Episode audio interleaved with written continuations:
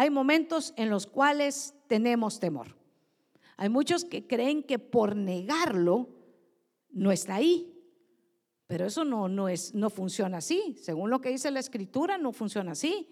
Porque el mismo salmista en este Salmo 34 está diciendo que él ha sentido temor y, quién podría decir, bueno, yo soy más valiente que, que el rey David, ¿verdad? Pero él dice, busqué al Señor y él me respondió y me libró de todos, de todos mis temores. Entonces quiere decir que si yo le contara a usted un poquito acerca de lo que estaba viviendo el rey David en este Salmo 34, eh, tendríamos que remontarnos al primer libro de Reyes y yo poderle compartir a usted que hubo un tiempo en que a pesar de que él era el ungido, tuvo que salir huyendo.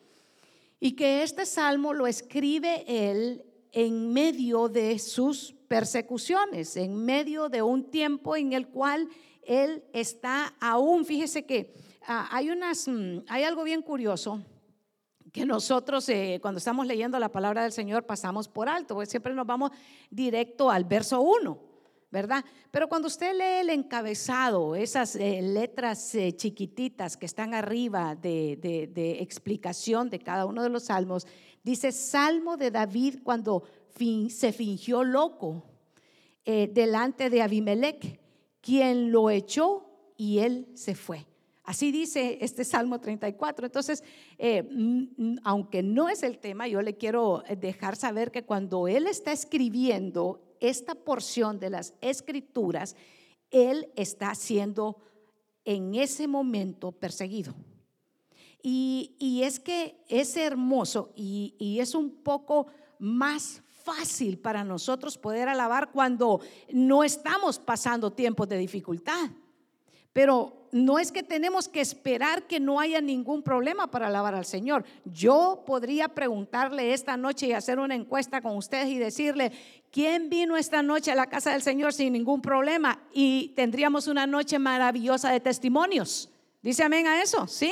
Tendríamos una noche en la que usted me estaría compartiendo todas las situaciones que el Señor le ayudó a usted a vencer para llegar a la casa del Señor, para poder estar aquí, para poder declarar, yo sé que mi redentor vive, yo sé que mi Señor no me ha dejado, no me ha abandonado, que aunque yo he estado caminando en un valle de sombra y de muerte, el Señor ha estado conmigo, su vara y su callado, el Señor es el que ha infundido aliento sobre mí, y por eso he llegado esta noche de viernes a la casa del Señor a alabarle, a glorificarle y a exaltarle. No estamos aquí porque nos hagan falta problemas, no, estamos aquí porque la misericordia de Dios y su gracia ha estado con nosotros. Y, este es el Salmo 34 cuando David está, sabe que huyendo, cuando él se tiene que ir a meter a una cueva, donde él se tiene que ir a esconder porque está siendo perseguido. Es un fugitivo, es un fugitivo porque ha desagradado a los ojos eh, de Saúl y Saúl llega un momento, aún manda hasta tres mil hombres a buscarlo y usted se puede imaginar, tres mil contra uno. Él ya ha peleado contra eh, Goliat, él ha vencido y se ha ganado el desagrado de, de Saúl. Hoy usted y yo no tenemos que pelear contra Goliat. Gracias al Señor, ¿verdad? Pero los Goliat de nosotros en este tiempo son diferentes. Los, los de nosotros en este tiempo es tener una familia edificada en la fe, que es todo un gigante para nosotros en este momento.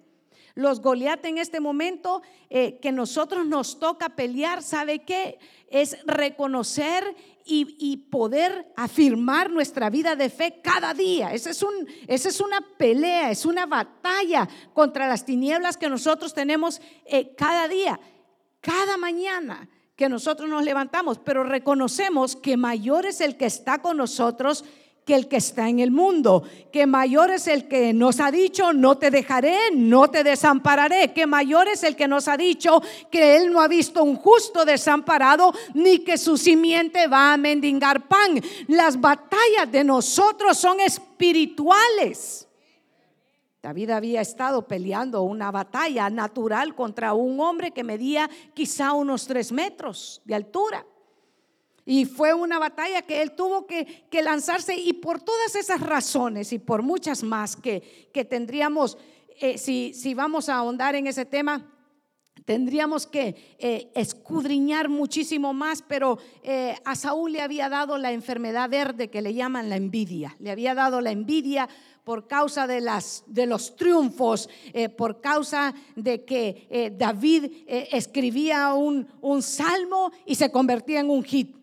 Se convertía, hermano, y es que fíjese que estudiando y meditando en este tema esta semana, eh, el Señor me, me, mostró, yo sé que ahí está, está en la escritura y usted lo ha visto y yo también, pero lo que me mostró es que cada vez que David tenía una circunstancia difícil, cada vez que se encontraba, sabe que abatido, derrotado, y cada vez que venía la persecución y el momento difícil, el ejemplo tan hermoso que nos deja en la escritura es que no negaba el problema, sino que se iba y se refugiaba en el Señor, y cuando se refugió en el Señor, empezaba a escribir de su corazón aquellas, aquellas oraciones se convirtieron, ¿sabe qué? En salmos que ahora usted y yo atesoramos, con los cuales nosotros muchas veces cuando abrimos las escrituras, aún hasta lloramos y decimos,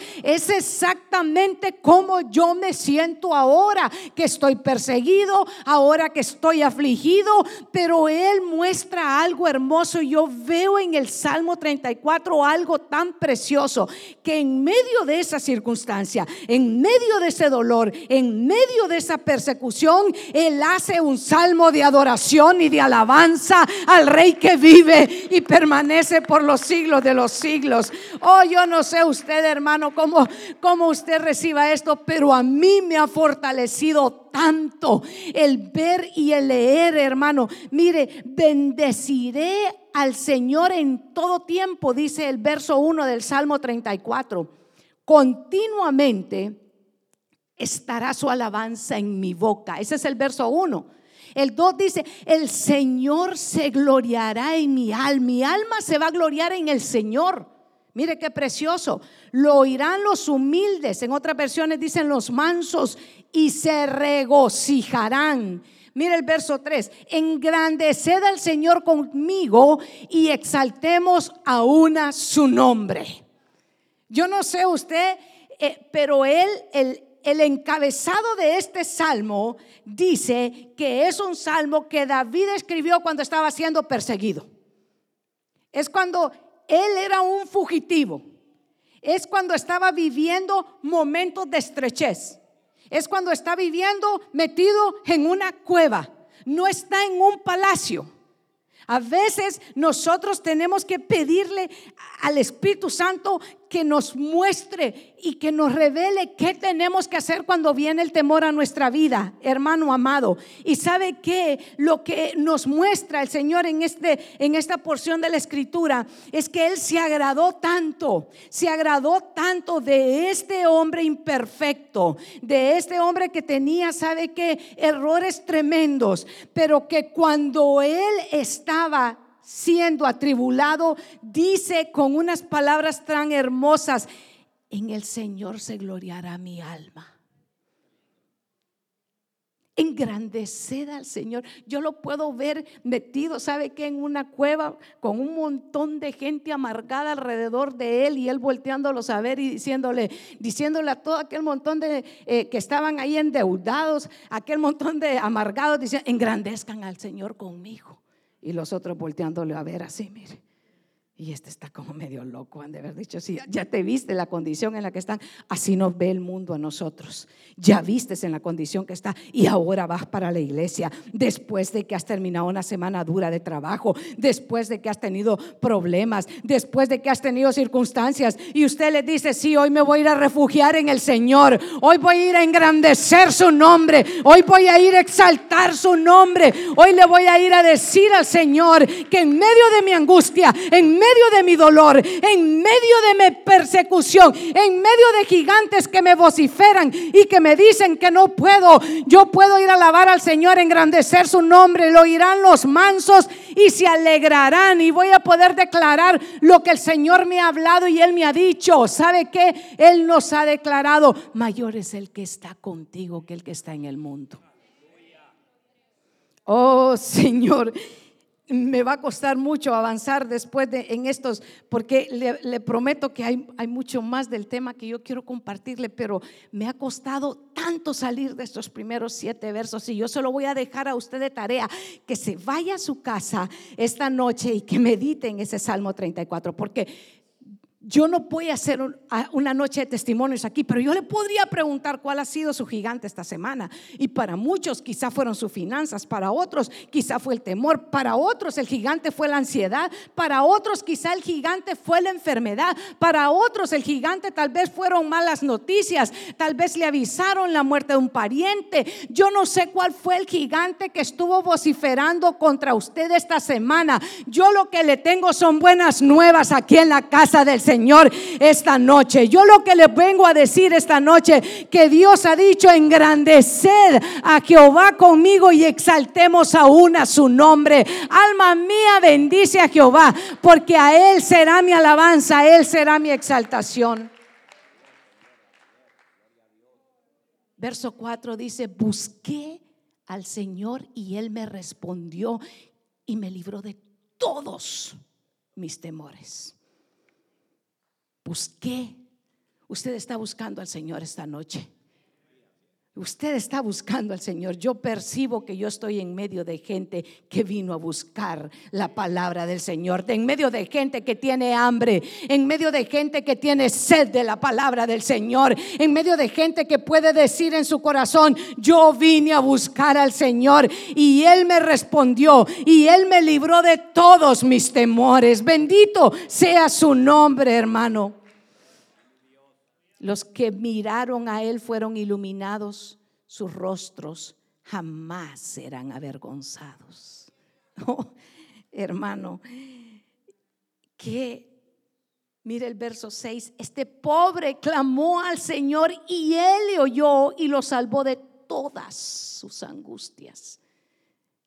David considera su condición y él dice, este pobre él sabe que ha tenido, sabe que un tiempo de angustia, de temor difícil. Y él no niega que hay temor en su corazón, porque hay una retórica que a veces lo sucede a los seres humanos. ¿Cómo estás? Bien. Yo no sé si en los trabajos cuando a usted le toca llegar, how are you doing? Fine. Y ni siquiera esperan cuando usted solo le han, le han preguntado, how are you? Y, usted dice fine y el otro ya va, pero por uh, lejísimos. Es como una, perdone usted, pero esa es una mentira bien grande. Yo no le estoy pidiendo a usted que le vaya a decir a los del trabajo cómo usted se siente. Pero, pero en verdad tenemos que decir, fine, ok, bien todo el tiempo. Este pobre clamó a Jehová, en su angustia y él lo libró de todos sus temores. Él reconocía su condición. David reconoció su condición que había temor. ¿Cómo debemos tratar entonces nosotros con nuestro miedo y con nuestros temores? ¿Negándolo? De ninguna manera. ¿Enmascarándolo? Voy a salir y me voy a poner así una careta para que todos piensen que estoy bien. Más ahora que ya quitaron la mascarilla va a estar más difícil. Porque ahora ya, ya usted mira si la gente está enojada o está eh, triste. Pero no funciona así. Dígale al vecino, no funciona así, dígale, no funciona así. Y es cómo vamos a tratar. Yo le dije que no le vengo a hablar del problema, yo le vengo a hablar de la solución, yo le vengo a dar buenas nuevas, yo soy portador de buenas nuevas, a eso me ha mandado el Señor, a darle buenas nuevas, buenas nuevas de gozo y de salvación. Y es alabar a Dios aún en medio de nuestro temor. Alabaré al Señor en todo tiempo, su alabanza estará de continuo en mi boca. No dice voy a alabar al Señor hasta que arregle el carro. No dice ahí voy a alabar al Señor hasta que mi esposa esté contenta conmigo. No dice ahí, voy a alabar al Señor hasta que mi negocio esté produciendo miles de, de dólares. ¿No dice así? Alabaré al Señor en todo tiempo. Dice, en todo, y todo es todo. En tiempo de angustia, alabaré al Señor. En tiempo de temor, alabaré al Señor. En tiempo de enfermedad, alabaré al Señor. En tiempo de ansiedad, alabaré al Señor. En tiempo cuando hay, alabaré al Señor. En tiempo cuando no hay, alabaré al Señor en todo tiempo. Hermano, es que el Evangelio es para alabar al Señor en todo tiempo. Y, yo quiero decirle que eh, eh, lo que el salmista habla ahí, yo lo he vivido porque nosotros hemos como familia tenido que pasar tiempos en los cuales el gigante del temor ha estado delante de nosotros mudar a una familia eh, entera de una nación a otra, eh, entra el temor. ¿Y qué tal si allá las cosas no funcionen bien y aquí por lo menos tengo trabajo, tengo mis hijos en la escuela y habían tantas ideas que venían a nuestra mente? Pero el Señor dijo, marcha, sal de tu tierra y de tu parentela y por obediencia caminamos. ¿Se quitó el temor en ese momento? No, Yo quisiera decirle, viera hermano, viera cómo desapareció el temor y que wow, y que no, no, no funciona así. Permanecía el temor, permanecía ese gigante vociferando delante de nosotros, sí permanecía. En otras ocasiones nos ha tocado mudar a toda la congregación de un sector de la ciudad a otro. Nuevamente el gigante del temor apareciendo en el horizonte, gritando y diciendo, no van a poder hacerlo. Pero nuevamente el Señor dice, marcha porque yo estoy contigo y estaré contigo donde quiera que tú vayas. ¿Qué hicimos? Marchar, caminar. ¿Se quitó el temor en ese momento? En ese momento, no. Pero ¿qué hay que hacer? Alabar a Dios en medio de toda circunstancia. Alabar al Señor en medio de la circunstancia cuando el médico le da a usted diagnósticos contrarios a lo que usted quiere escuchar. Diagnósticos que le dice, ¿sabe qué? Esta enfermedad de la que usted está, su hijo está padeciendo, no hay tratamiento. ¿Usted qué tiene que hacer? Empezar a alabar al Señor en todo tiempo. Señor, no entiendo esta circunstancia, pero aquí estoy alabándote y exaltándote. Alabar al Señor en todo tiempo para ofreciendo alabanza y gloria a Él. El, el salmista dice en todo tiempo, en el Antiguo Testamento hay muchas ocasiones en las que encontramos a muchos del pueblo de Israel teniendo que enfrentar el temor. Creo que una de las que más destacan y de la que le quiero compartir esta noche para entrar en el tema, porque apenas hemos entrado en la...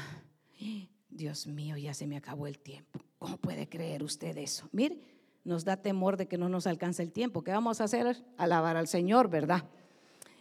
Eh, en, en, en una de, los, de las porciones que podemos ver está en el libro de Deuteronomios en el capítulo 1 y verso 19. Ahí hay una, hay una porción de, de lo que vemos cuando el pueblo de Israel, dirigido por Josué, tiene que entrar a buscar y a conquistar, a tomar pues la tierra que el Señor les ha prometido por heredad, la tierra que fluye leche y miel.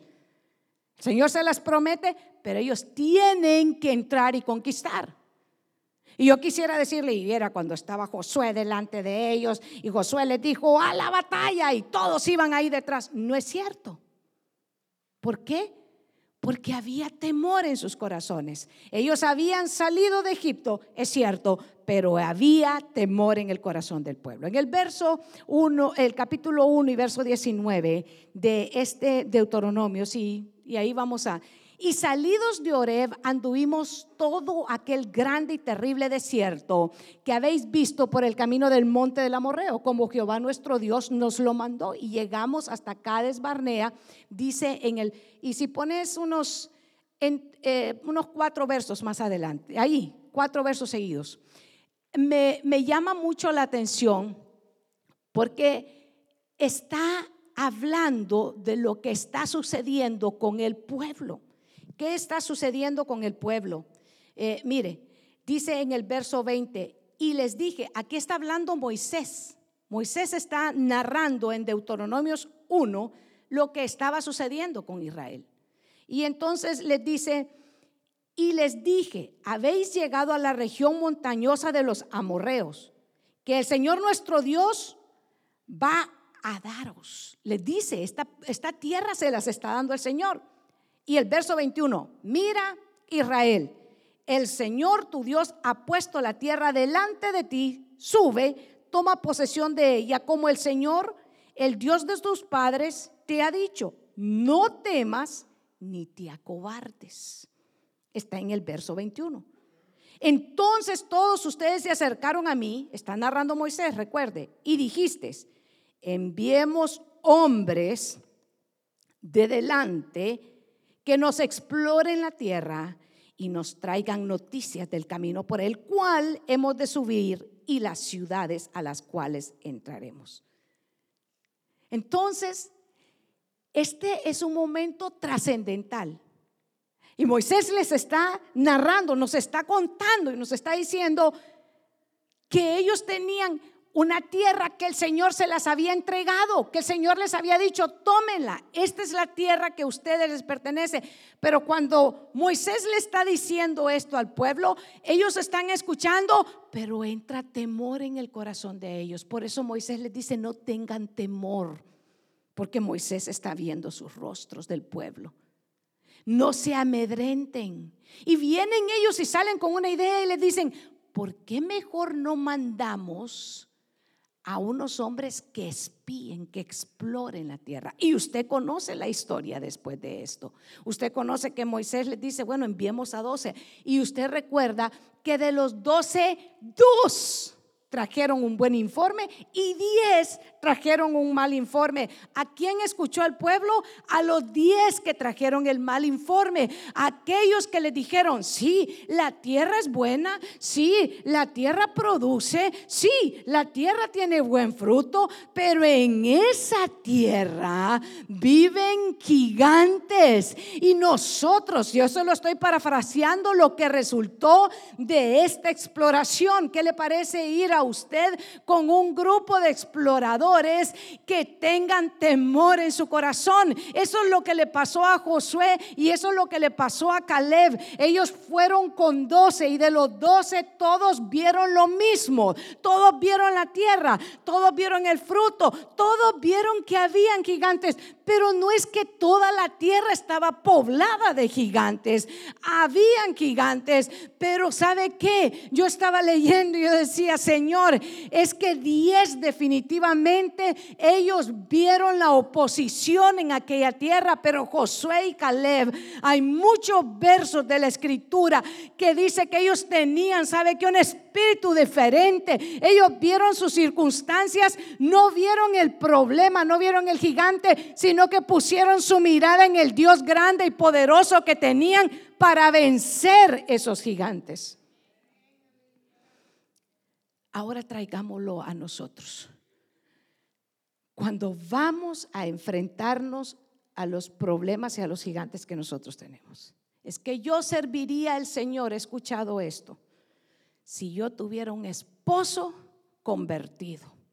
Entonces yo podría ir a la iglesia y podría incorporarme con los de escuela dominical, con los de diaconado, pero no puedo porque viera, tengo un marido tan perverso que ese naval de la Biblia le queda como a los pies.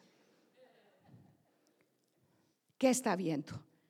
Está viendo como los diez, no está viendo como Josué y como Caleb.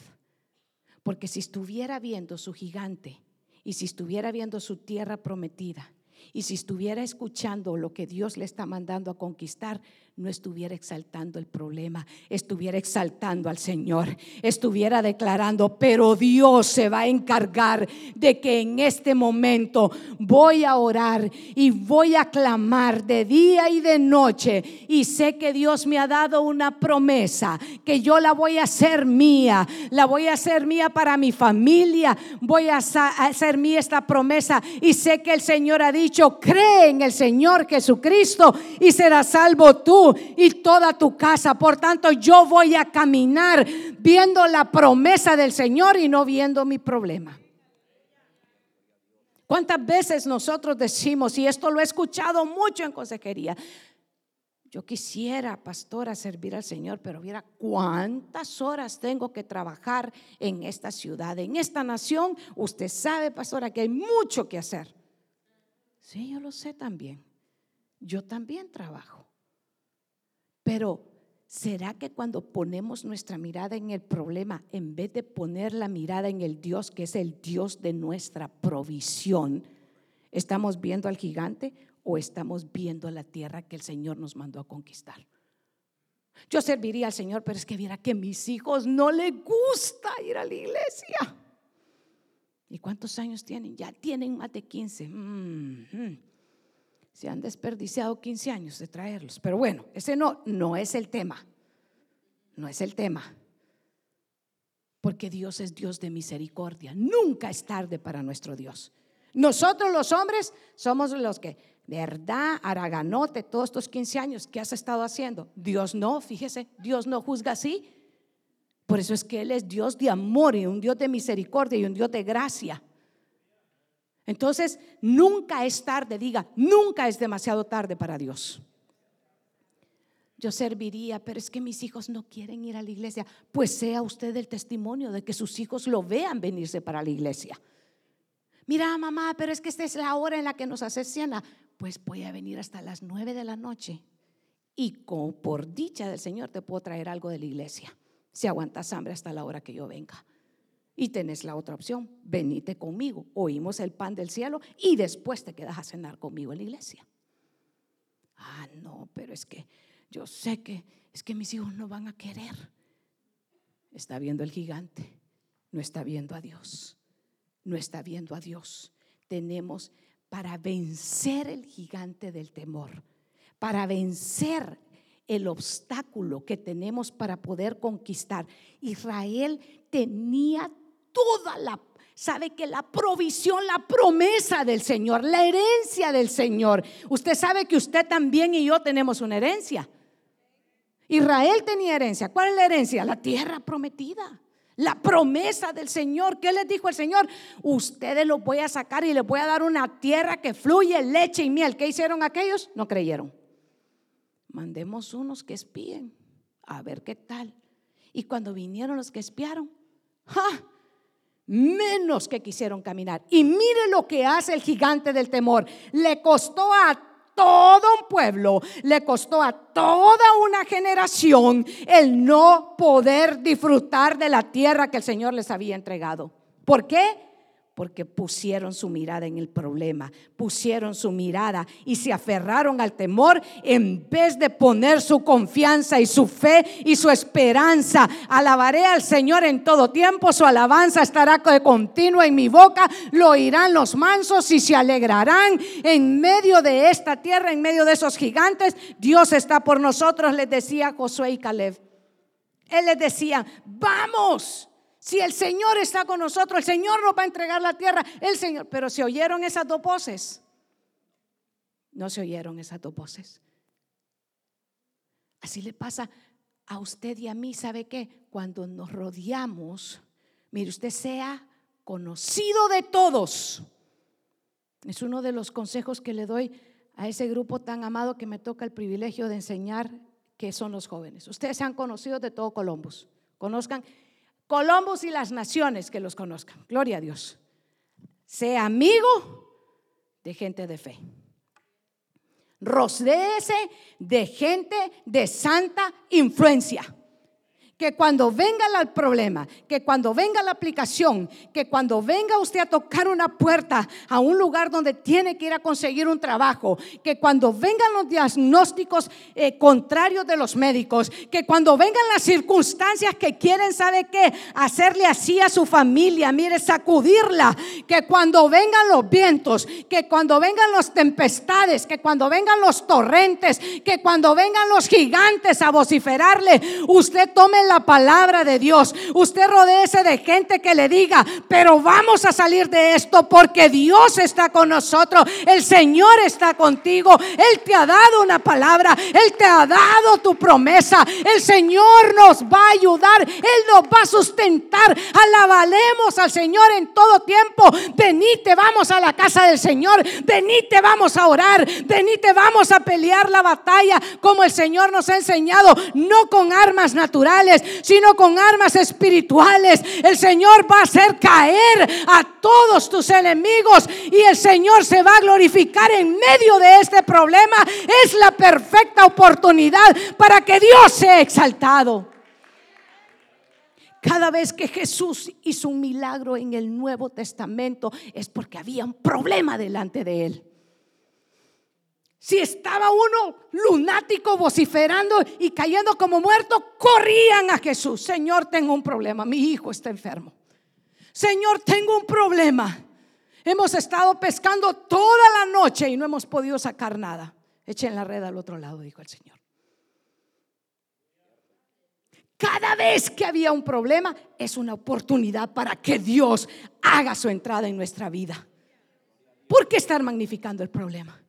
Es que viera que este, este hijo rebelde, este marido perdido, esta esposa que yo creo que es una Jezabela, es que, es que mire, esa iglesia llena de amargados. Es una oportunidad, diga, para un milagro.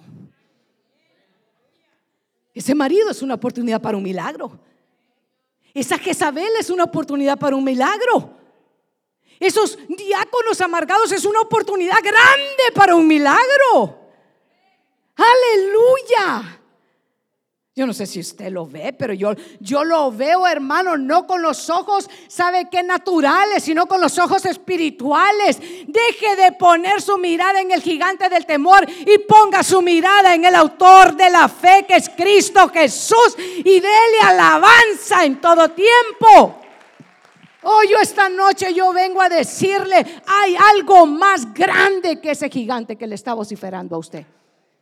Hay algo más poderoso que ese problema y ese diagnóstico que usted tiene enfrente. Hay algo más poderoso que esas finanzas que usted no está viendo prosperar en este momento. Y se llama fe en Cristo Jesús. Él es el que le va a ayudar. Él es su sustentador. Él es el que es la razón de su alabanza. Cuando el mundo le diga, pero es que no tienes razón para ir a alabar. No estás viendo que todo está complicado en tu vida. No están viendo que tú no eres testimonio. Y es que el mundo va a querer verlo a usted. Pero usted tiene que decir no me mires a mí, pon tu mirada en el Señor. Es el Señor el que se va a encargar de glorificarse en medio de esta circunstancia. Es que es problema, hermano, cuando dejamos que el temor, ¿sabe qué? Esté sentado ahí a la par de nosotros. Sí, sí, y empezamos a magnificar el problema. Yo sé que es un problema. Si yo le empiezo a contar todos mis problemas, hermano. Uh, nos salimos esta noche de aquí. Pero ¿qué hago yo glorificando, exaltando el problema? Lo que tengo que ponerme a ver es que Él me ha dicho, marcha, porque te he entregado una tierra que fluye leche y mel y te he dado una herencia. Yo le quiero hablar de la herencia, aunque yo sé que tengo muy pocos minutos. Yo protesto, muy poco tiempo, hermano. Es que yo hago mucho alarde de la de los protestantes, hermano. Ay, Dios santo, la herencia, la herencia, diga herencia. ¿Cuántos saben que tienen una herencia? ¿Cuántos aman la herencia espiritual? La herencia espiritual, yo quiero decirle a alguien, el Señor le está hablando esta noche. Yo sé que ese alguien está aquí. La herencia espiritual es mayor que una herencia natural, porque la herencia espiritual que te ha dado el Señor, sabes que es con ella que tú vas a poder conquistar a todos esos problemas y esos gigantes van a caer en el nombre poderoso de Cristo Jesús con la herencia espiritual que el Señor te ha dado. Epístola a los romanos capítulo 8, verso 17. No se distraiga porque en este momento sabe que la fe viene por el oír y el oír la palabra del Señor. Pon tu mirada ahora mismo en Romanos, en el capítulo 8, verso 17. Y si hijos, también herederos. Herederos de Dios. Usted no es heredero de cualquiera. Usted es heredero, diga, yo soy heredero de Dios y coheredero con Cristo, si es que padecemos juntamente con Él, para que juntamente con Él seamos glorificados. Gloria al Señor. Dele un fuerte aplauso al Señor. El temor no se le debe de dar lugar en la vida del creyente. No le estoy diciendo que no vaya a llegar a la vida del creyente. Eh, corrija. No es que le estoy diciendo, usted niegue que tiene. No. Sí, ha llegado el temor, pero no puedo darle lugar en mi vida. Porque yo tengo una herencia. Israel tenía una herencia. Israel tenía una herencia, ¿sí o no? Sí. Israel tenía una herencia. ¿Cuál es la herencia de Israel? La tierra prometida, usted está conmigo, está, no se pierda, no se pierda. La herencia de Israel, ¿cuál era? Diga, la tierra prometida.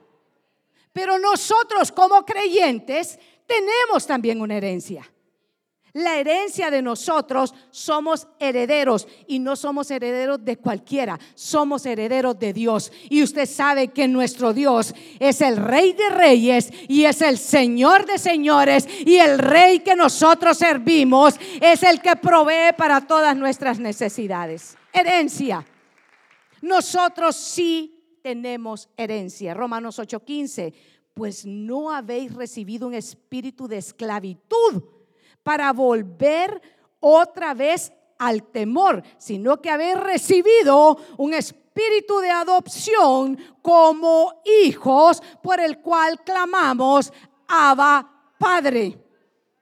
Romanos 8:15 le dice exactamente cuál es su herencia. Usted y yo tenemos una herencia y nosotros tenemos, ¿sabe que Un espíritu, el Espíritu Santo que el Señor nos ha dado es el espíritu de adopción porque hemos sido, ¿sabe que Ahora herederos, tenemos una herencia porque el Señor nos ha hecho hijos.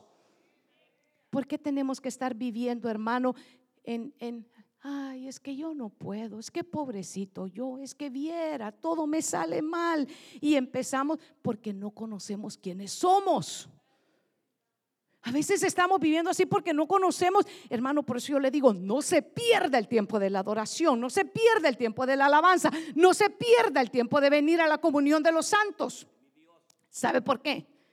Porque el Señor cuando estamos adorando, cuando estamos alabando, se manifiesta más fuertemente su presencia en medio de nosotros. Y entonces logramos conocer y acercarnos a Dios. Por eso es que Él dice, yo amo a los que me aman y me hallan los que temprano me buscan. Cuando usted se acerca al Señor, el Señor se deja encontrar de aquellos que le buscan. Cuando usted conoce quién es Dios, entonces usted conoce su su identidad. Entonces usted sabe que es hijo. Entonces usted sabe que tiene herencia. Entonces usted sabe que usted es un hijo, que por eso usted puede acercarse a Dios y puede decirle, Señor, pero tu palabra dice, Señor, pero tú eres un Dios de bondad. Pero tú eres un Dios maravilloso, generoso, Señor, porque todo eso es nuestro Dios. Entonces, en medio, cuando usted tiene temor, dice, hmm, pero tú has dicho, en uno de los salmos escrito está, en el día que temo, yo en ti confío. ¿Por qué confía en Él? Porque lo conoce. ¿Por qué un niño cuando su papá lo enseña a nadar? Yo recuerdo que todos mis hijitos los llevé a una piscina que había cerca, alberca, alberca cerca de mi casa. Y recuerdo que el, instructor, muy, muy buen instructor de, nado, se llamaba Santos. Y entonces, cuando él les decía a los niños, eh, láncese, láncese, los niños de 3, 4 años lo quedaban viendo y le decían, no, porque no lo conocían. Pero él hacía lo siguiente, ¿cuál de los papás sabe nadar? Ya levantaba uno la mano, ¿verdad? Como, modo. Se metía la mamá o se metía el papá y él se ponía atrás de los papás y les decía, láncese. Todos los muchachitos se lanzaban. ¿Por qué? Porque el niño conoce a su papá. Y cuando conoce a su papá se lanza. Cuando su papá está dentro de la alberca de la piscina no tiene temor porque sabe que su papá no lo va a dejar que se ahogue. Por eso el salmista decía, en el día que temo, yo en ti confío, en ti confío. Confías en Dios porque lo conoces. ¿Conoces a Dios? ¿Conoces que Él es fiel, que Él es bondadoso, que Él es un Dios de gracia y de bondad. Conoces a Dios, que es un Dios de provisión, que es un Dios que cuando no tienes nada, el Señor te dice, confía porque yo soy el dueño de todo lo que existe. Mía es la tierra y su plenitud. Conoces al Señor que estás pasando, sabes que una situación adversa en tu familia y el Señor te dice, te dice y te habla aunque pases por el fuego no te vas a quemar. Y si por las aguas no te anegarás, no te vas a ahogar, no te vas a ahogar. Conoces al Señor cuando te ha dicho, no te daré una prueba más allá de la que puedas resistir.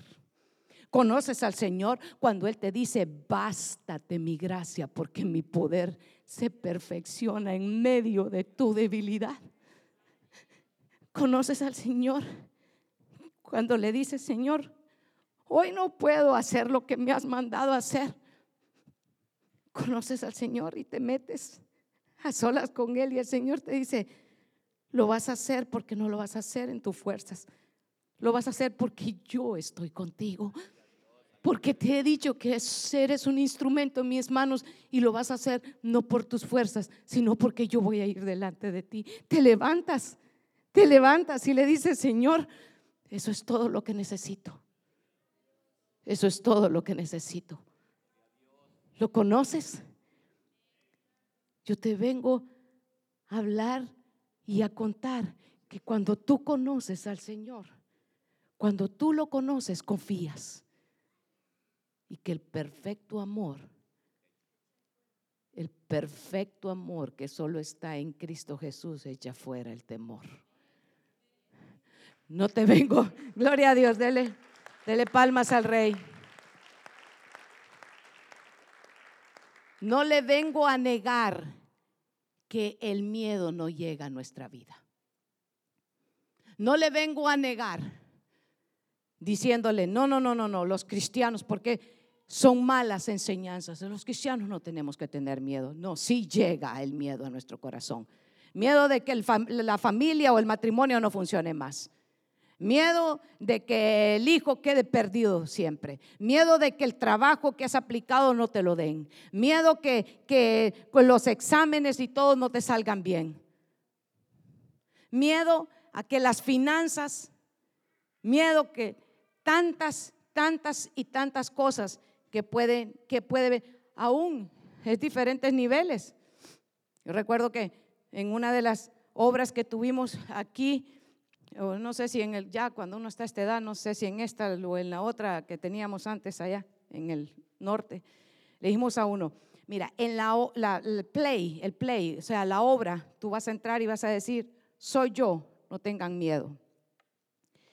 Un niño como de siete años. Y habían como 70 hermanos. Y apagaron las luces. Eso es todo lo que tiene que decir. Iba vestidito de, de un pastorcito. Soy yo, no tengan miedo.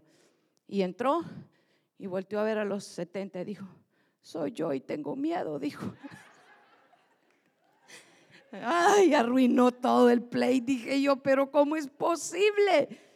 Porque un niño le dice lo que hay la verdad en su corazón, ¿sí o no? Bueno, usted es hijo, es heredero. Dios conoce lo que hay en su corazón. porque usted va a querer pretender de parecer lo que no es? Si usted es hijo y tiene una herencia y tiene un padre que es el Dios todopoderoso, ¿por qué no se acerca y le dice, Señor, soy yo y tengo temor? Pero tu palabra dice que en el día que yo temo, en ti confío. Aleluya, gloria a Dios. A veces me acuerdo de cosas que yo sé que no, ya me regañan después, fíjese, es que, es que platica, platica mucho. ¿Puede creer usted que a uno lo regañan, hermano? Porque uno platica mucho, ¿verdad? Pero, pero sabe que de, repente es cierto, hermano, es cierto, platico mucho. Eh, es necesario que el verso 1, no, verso 26 del capítulo 1 de Deuteronomios. Ahí empezamos, ¿verdad? Y vamos a terminar. Deuteronomios, la herencia de los israelitas. Pero usted tiene una herencia. Es espiritual. Amén. Porque yo no lo quiero dejar a usted con la herencia de Israel. Yo quiero que usted sepa cuál es la herencia suya. ¿Usted está claro que usted tiene una herencia? Iglesia, usted tiene que tener convicción y saber que yo tengo, usted tiene que salir de este culto y decir, ¿de qué predicaron hoy? De que yo tengo herencia, diga. Yo tengo una herencia.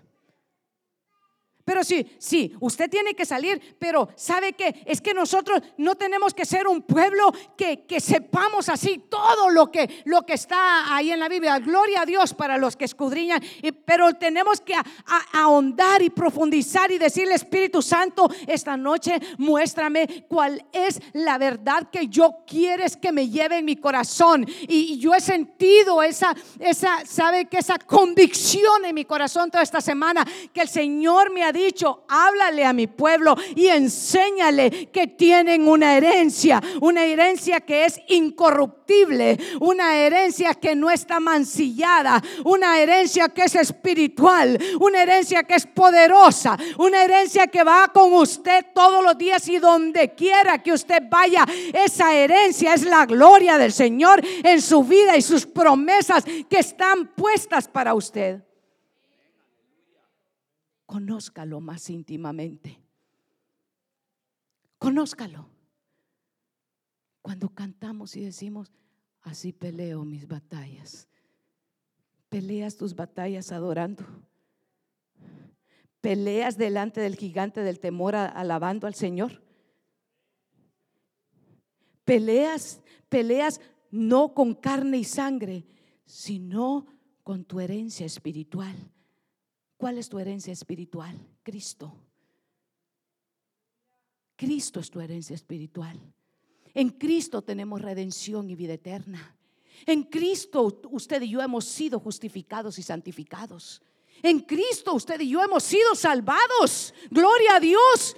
Por Cristo, hermano, usted y yo somos lo que somos. Por su gracia inmerecida, usted y yo estamos hoy aquí. Usted tiene herencia porque usted es hijo de Dios y es heredero de sus promesas. Yo amo, hermano, ¿sabe qué? Leer lo que el Señor manifestó a su pueblo en el Antiguo Testamento. Amo y, generalmente, si usted me conoce, inicio los mensajes ahí. Pero todo eso era para enseñarnos algo a nosotros diga yo no me puedo quedar allá, tengo que venir acá, tengo que venir a Cristo. Hoy yo sé que Dios le está hablando a este pueblo esta noche. Verso 26, sin embargo, no quisiste subir y se rebelaron contra el mandato de vuestro Señor Dios. Murmuraron en sus tiendas diciendo, porque el Señor nos aborrece, no ha sacado de esta tierra de Egipto para entregarnos en las manos de los amorreos y destruirnos. ¿Dónde subiremos? Nuestros hermanos nos han atemorizado diciendo, el pueblo es más grande y más alto que nosotros. Las ciudades son grandes y fortificadas hasta el cielo. Y además ahí vimos a los hijos de Anac. Pare ahí un momento. Es que mire, hermano, Somos exagerados para magnificar los problemas. ¿Usted cree que las, que las murallas llegaban hasta el cielo, hermano? No era cierto. No era cierto. ¿Usted cree que este marido perverso que tengo nunca se va a convertir? ¿Usted cree eso? No es cierto. Pero somos exagerados para magnificar. Es que mire, este gobierno es malo y el que viene es peor. Este jefe es un amargado y viera los compañeros de trabajo son peores que él. somos buenos para magnificar. Murmuraron en sus tiendas. Quítele ahora tiendas y ponga, fuiste a murmurar a tus casas. Sí, el pastor dice eso porque como él, claro, él no le toca vivir con esta perdida que tengo yo. La pastora hasta predica, danza, profetiza y todo. Porque usted no me conoció sin Cristo. Porque usted no me ha visto antes de tomar café. Se fija, es por esto es que me llaman la atención después a mí. Hermano amado, pero es que somos buenos para exagerar. Y a esos exageradores fue que le hicieron caso. Pero a los que le dijeron, cree, el Señor nos lo ha entregado. Camina. El Señor te ha dado una herencia.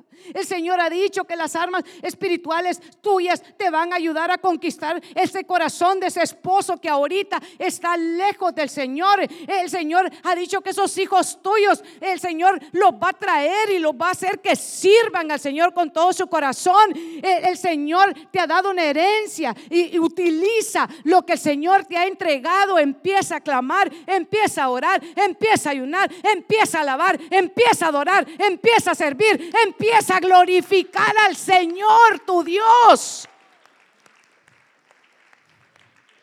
Oh, yo siento que Dios nos está hablando a todos esta noche. Oh, yo siento su presencia en este lugar esta noche. Oh, Dios. Las ciudades, los muros no llegaban hasta el cielo vieron a los hijos de Anac, eran contados, pero ellos dijeron, todo ese pueblo es más alto que nosotros. Y es que no hablo inglés. Y aquí no la voy a hacer porque este Ohio es anglo. Es que aquí hace mucho frío. Y en verano hace un exagerado calor. Es que murmuraron en sus tiendas, dice, pero a veces así nos vamos murmurando a la casa. Si es que el pastor lo ve todo bien fácil. Él es bien fácil que lo predique porque no lo está viviendo.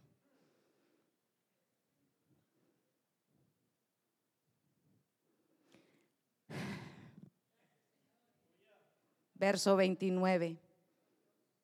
Entonces yo les dije, no temas ni les tengas miedo. No temas ni le tengas miedo al gigante de la desesperanza, al gigante de la incredulidad, al gigante del temor, al gigante de la enfermedad, al gigante de la destrucción, al gigante de la desintegración familiar, al gigante de las finanzas. No temas ni le tengas miedo. Confía en el Señor Jesucristo de todo tu corazón. Ese es el mensaje que el Señor me ha mandado a a ustedes esta noche. Afírmate de tu herencia. Toma tu herencia espiritual. Si yo estoy esta noche aquí predicándoles a ustedes es porque confío en mi herencia espiritual no porque las cosas estén bien. Todos nos toca enfrentar diferentes gigantes. Todos tenemos que marchar en medio de territorios inciertos. Todos tenemos desiertos que tenemos que caminar. Todos nosotros tenemos gigantes a los que tenemos que pelear. Pero la herencia, la herencia espiritual en Cristo, dice que yo en el día que temo en Él confío. Dice que el perfecto amor del Señor me ayudará a mí a echar fuera todo temor.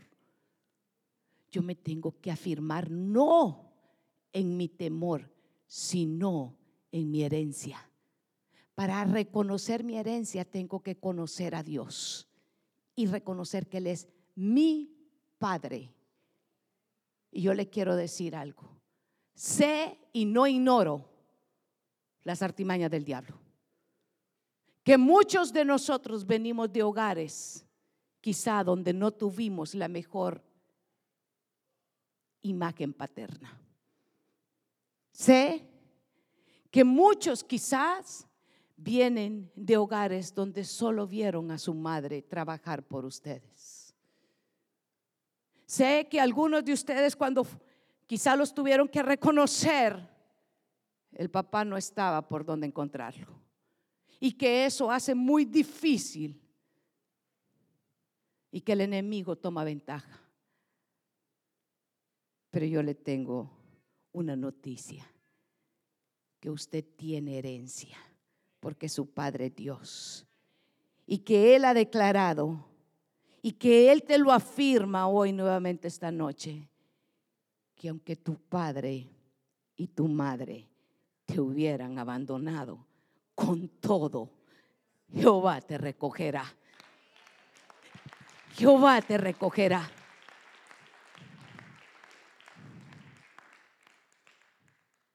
Quiero que pasen los hermanos de alabanza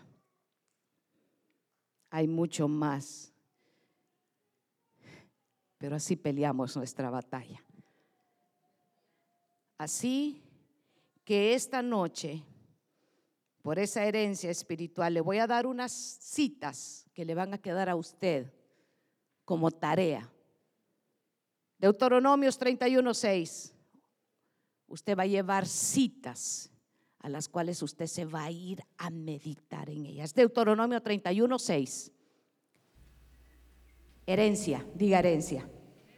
Salmo 27, 1, diga herencia. Salmo 118, 6, diga herencia. Proverbios 3, 25, diga herencia. Proverbios 29, 25, herencia. Isaías 41, 10. Diga herencia. Usted no va a padecer de terror nocturno. No va a tener temor de saeta que vuele de día, ni pestilencia que en medio del día destruya. Porque usted tiene una herencia. Usted es hijo y no es hijo de cualquiera. Usted es hijo de Dios y usted es coheredero de Dios. No es importante cómo usted entró esta noche a la casa del Señor. Lo importante es lo que Dios te habló esta noche en medio de la casa del Señor. Eso sí importa. Eso es lo más valioso. Hermano, Ponte de pie esta noche y pelea con las armas espirituales que el Señor te ha dado. Y vas a ver cómo tu esperanza y tu fe en esta noche crece. Y te puedes enfrentar en medio de tu circunstancia y puedas clamar al Señor. Porque sabes que yo te traigo noticias del cielo que Dios te ha mandado a buscar.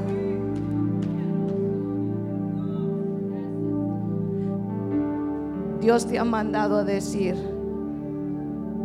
yo te he amado con amor eterno,